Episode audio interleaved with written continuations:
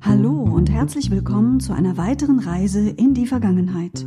Heute nimmt ein neuer Tag seinen Lauf. 24 Stunden voller ungeahnter Ereignisse. Doch was geschah genau an diesem Tag? Vor einem Jahr? Vor 10, vor 50 oder 100 Jahren? Was geschah? Vor Jahr und Tag.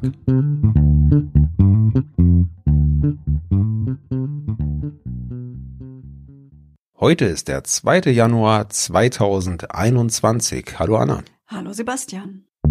Vor einem Jahr. In Augsburg war mit dem Jahreswechsel der Nahverkehr in der Innenstadt kostenlos geworden. Wer in einem Netz von neun Haltestellen Bus und Tram benutzt, muss kein Ticket mehr lösen. Das ist unter anderem für Pendler und Touristen ein großer Vorteil, die so jetzt kostenlos vom Hauptbahnhof in die Innenstadt kommen. Das Angebot verringert die Einnahmen im Nahverkehr pro Jahr nach eigenen Angaben der Stadt um etwa 900.000 Euro.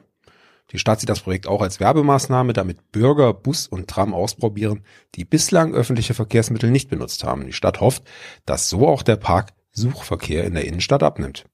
Augsburg sieht sich damit als Vorreiter für die moderne Mobilität.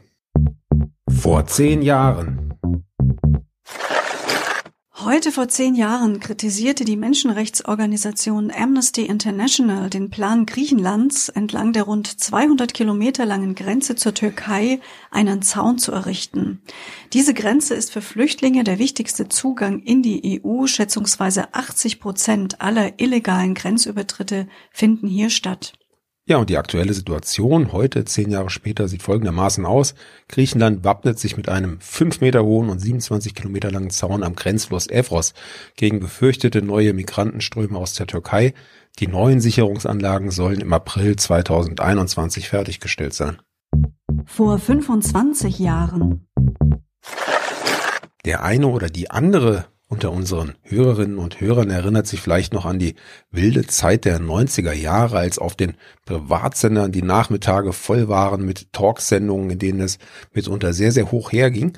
Eine der Moderatorinnen, die dort auch ganz vorne mit dabei waren, war die Talkmasterin Ilona Christen. Und am 2. Januar 1996 verlängerte sie ihren Vertrag um fünf weitere Jahre mit dem Sender RTL, wo sie ihre Talkshow hatte. Ja, und äh, ganz besonders markant war ihre Ihre Brille, genau. Und um die soll es auch in meinem kleinen Part, den ich noch beitragen möchte, gehen. Sie war nämlich tatsächlich beim Saarländischen Rundfunk die erste Fernsehansagerin mit Brille ab 1973. Das war sicher ungewöhnlich, weil Frauen im Fernsehen bis dato vorrangig nach optischen Gesichtspunkten ausgesucht wurden und Brillen zu dem Zeitpunkt noch nicht so als so sexy galten wie heute auf jeden Fall. Sie hat übrigens später auch den ZDF Fernsehgarten moderiert. Das ist ja ein Format, das es es bis heute noch gibt.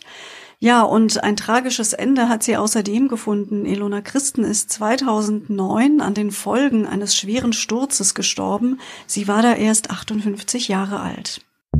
Vor 50 Jahren.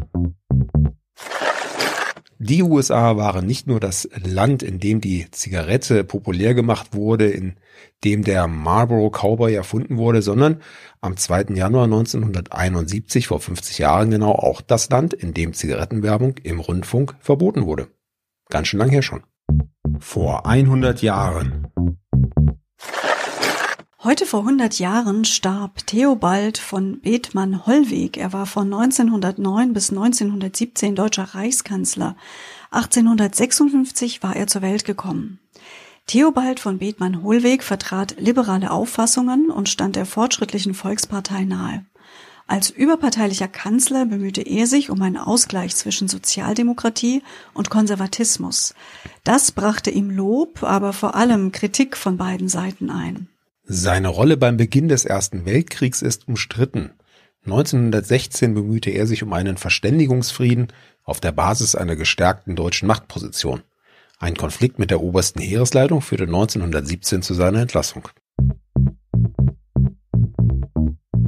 Ja, wir sind jetzt vollends im neuen Jahr angekommen, sind gespannt, was die nächsten zwölf Monate für uns noch so bereit haben und freuen uns, wenn ihr weiterhin mit dabei seid. Tschüss, sagen Anna und Sebastian.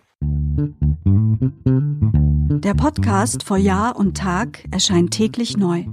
Produktion Tonbild Schau. Dr. Anna Kugli und Sebastian Seibel GBR. Mit uns können Sie sich hören und sehen lassen.